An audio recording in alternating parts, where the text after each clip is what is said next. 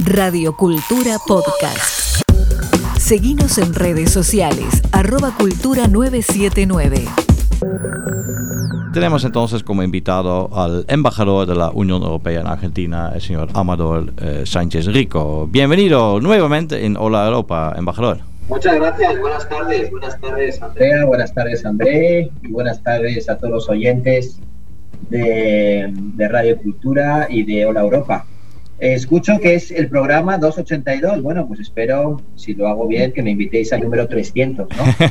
Por supuesto. Totalmente, totalmente. Está invitadísimo, eh, estimado señor embajador. y que vamos a hacer un gran festejo porque nos lo merecemos, ¿eh? Caramba, 300 programas y aparte ininterrumpidos, quiero decir, ni siquiera en las festividades, ¿no es cierto? Este, no sé, Navidad, Año Nuevo, siempre la Europa emite, así que estamos muy contentos con esta continuidad.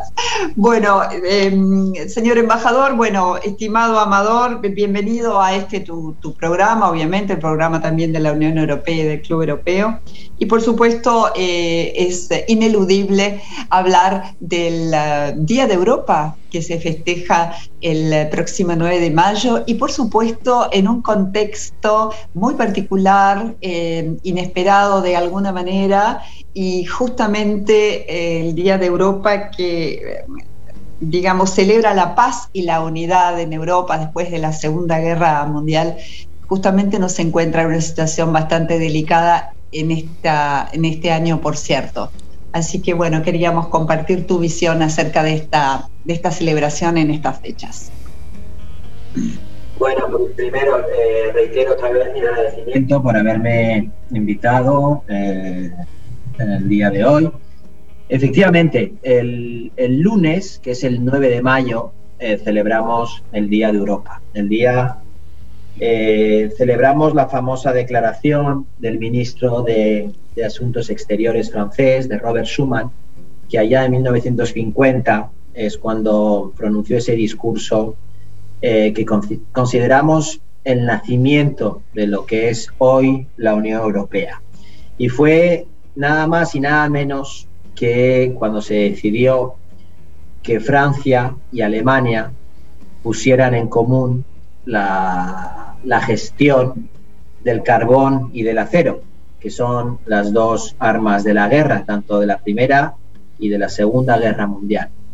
Y, fue una fecha, fue un discurso histórico y todos los años, el 9 de mayo, celebramos eh, o conmemoramos esa, ese discurso porque eh, supone, como decía, el nacimiento, el origen de lo que hoy conocemos la Unión Europea. Eso fue una decisión de Francia y Alemania, pero englobó a seis países en aquel entonces y ahora ya somos, hemos venido creciendo y, somos ahora 27 eh, países. Y aquí eh, lo celebramos dentro de las fronteras de la Unión Europea, pero también lo hacemos fuera. Eh, y aquí en Argentina no es, no es una excepción. Y, y, vamos a organizar más que el Día Europa el día 9, vamos a hacer el mes de Europa, que es el mes de mayo.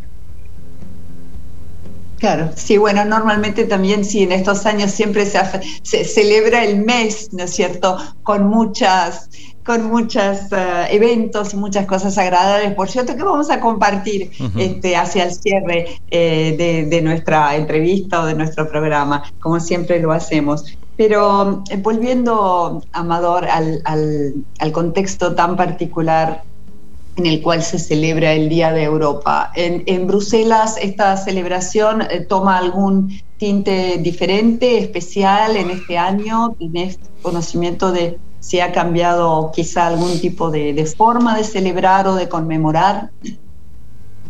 No, vamos a ver. Eh, es, una, es una conmemoración eh, especial, habida cuenta de los tiempos que corren.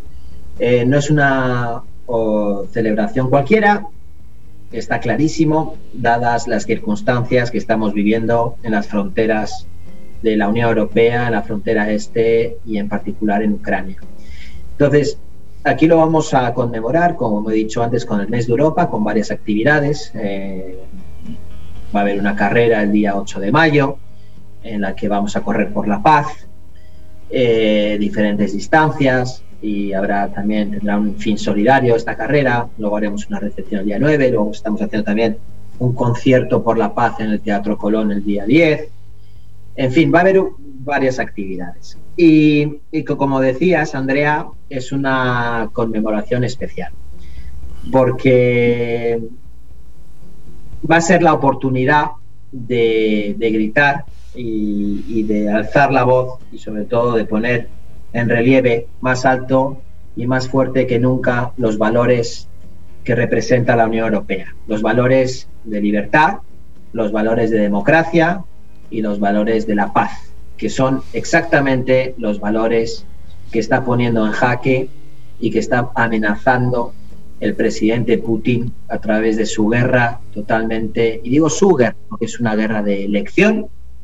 Él, la, presidente Putin, decidió, lanzar esta invasión y él es el único también que puede parar esta, invasión en toda regla. No es una operación especial, esto es una invasión en toda regla contra un país soberano, democrático, como es, como es Ucrania. Entonces, volviendo a tu pregunta, el 9 de mayo será la oportunidad de reivindicar, reivindicar nuestros valores eh, como no lo hemos hecho nunca. El valor sobre todo de la paz. La Unión Europea lleva 70 años de paz dentro de lo que es las fronteras de la Unión Europea, pero parece mentira, ahora en nuestras fronteras está azotando a Ucrania una invasión, una guerra totalmente injustificada que parece mentira, eh, inverosímil, que estemos retrocediendo en la historia 70, 80 años. Es una cosa que no nos podíamos imaginar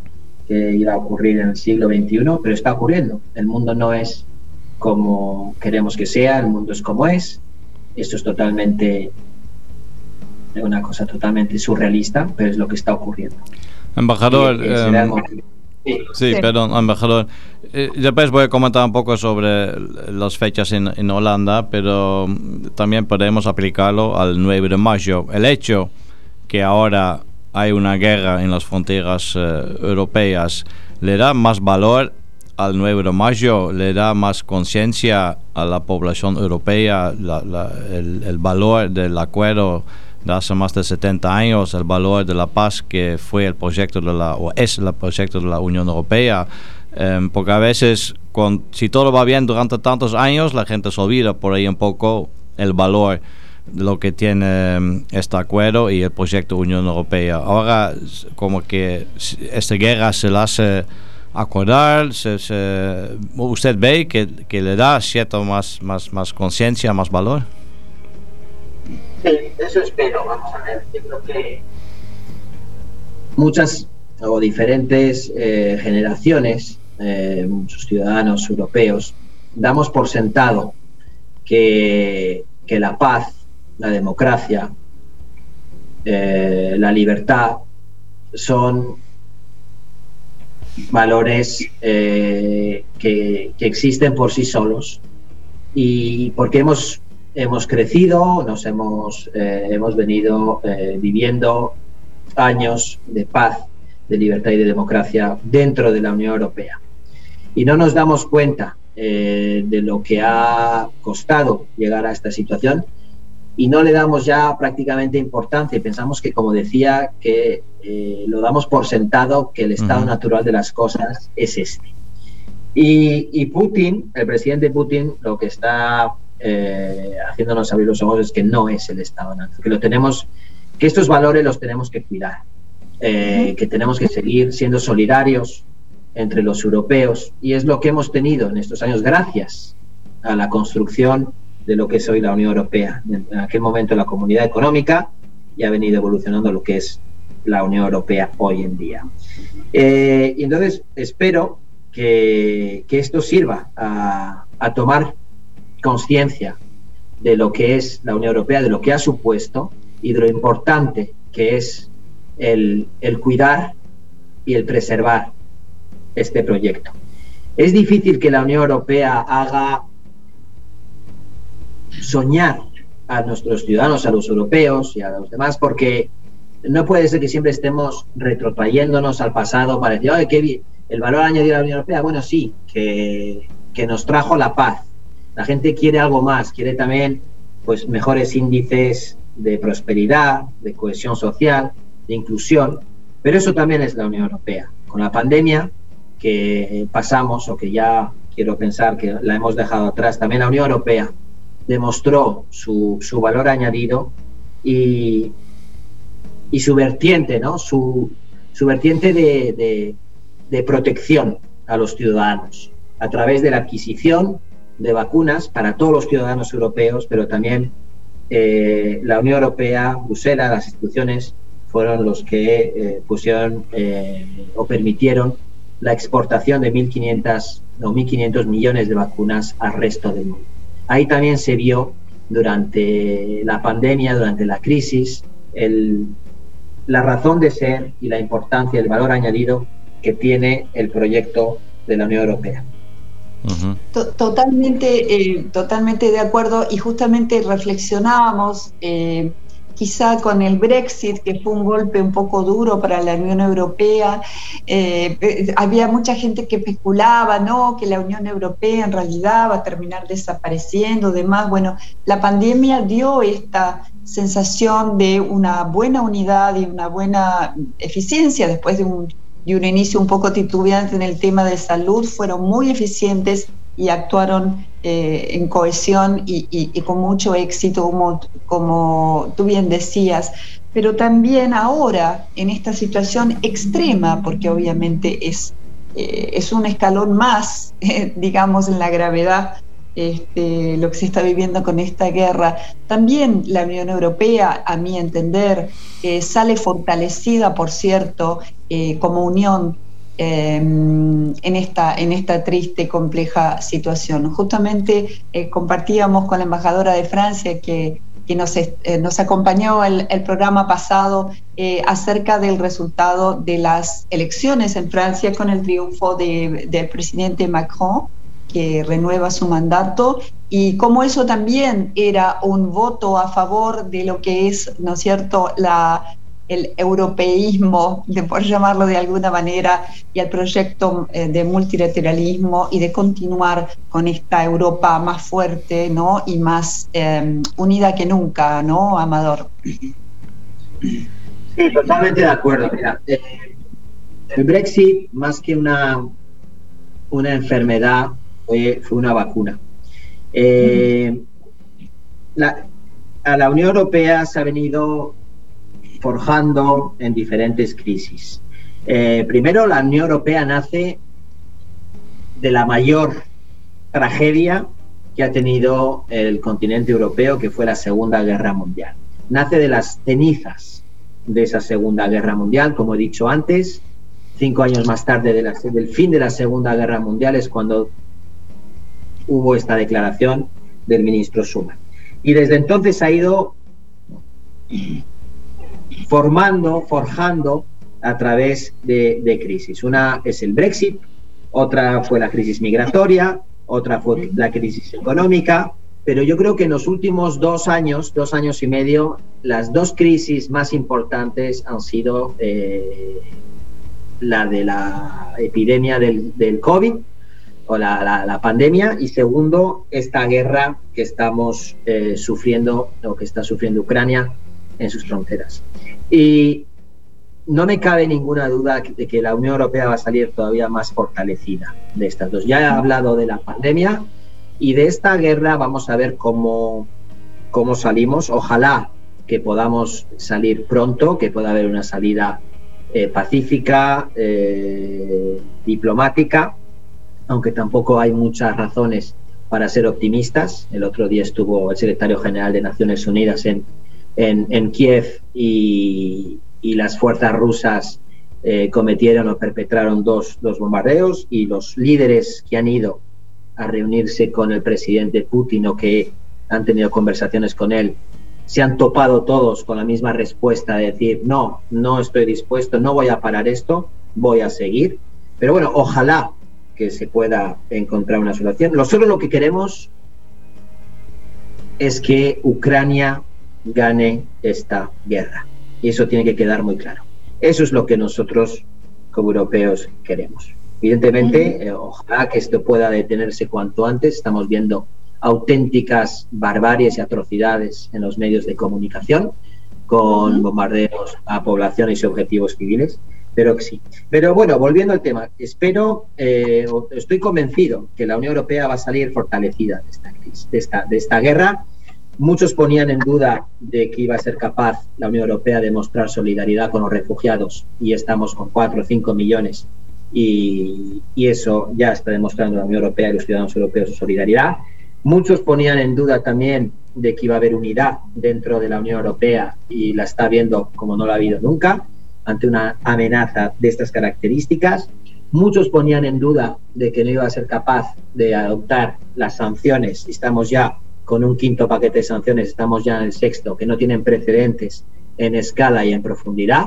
Y eh, muchos ponen en duda de que vamos a ser capaces de eh, independizarnos o de empezar a reducir nuestra dependencia de las energías fósiles que importamos de Rusia y lo vamos a hacer.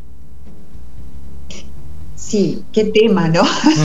el, otro día, el otro día, bueno, escuchaba que algunos países tienen sus reservas porque, claro, piensan cómo voy a hacer, pero bueno, como, como tú bien dices, es, es, una, es una señal muy fuerte de que esto va como, como muy, muy en serio, ¿no? Eh, la suspensión de la construcción del gasoducto, ¿no? Eh, Alemania iba a unir a Alemania y Rusia, ya fue una gran, eh, digamos, muestra de, una primera acción fuerte y ahora realmente cortar casi definitivamente, ¿no? En forma progresiva. Después, André, vas a hablar más en detalle de este tema, pero la verdad que son muestras de una, de una coherencia y de una fuerza, por cierto, que quizá, eh, como tú dices, era, era un poco impensado, ¿no? Sí, pero la, la, pregunta obviamente acá es, eh, embajador, si esta guerra dura seis meses más, ocho meses más, un año más, si en el tiempo se puede mantener esa unidad. En un momento ya no hay más sanciones a aplicar, ya no hay no hay mucho más para hacer en un momento. Entonces, esta, esta unidad europea, yo tengo confianza que sí y creo que sí. ¿Usted cómo lo ve?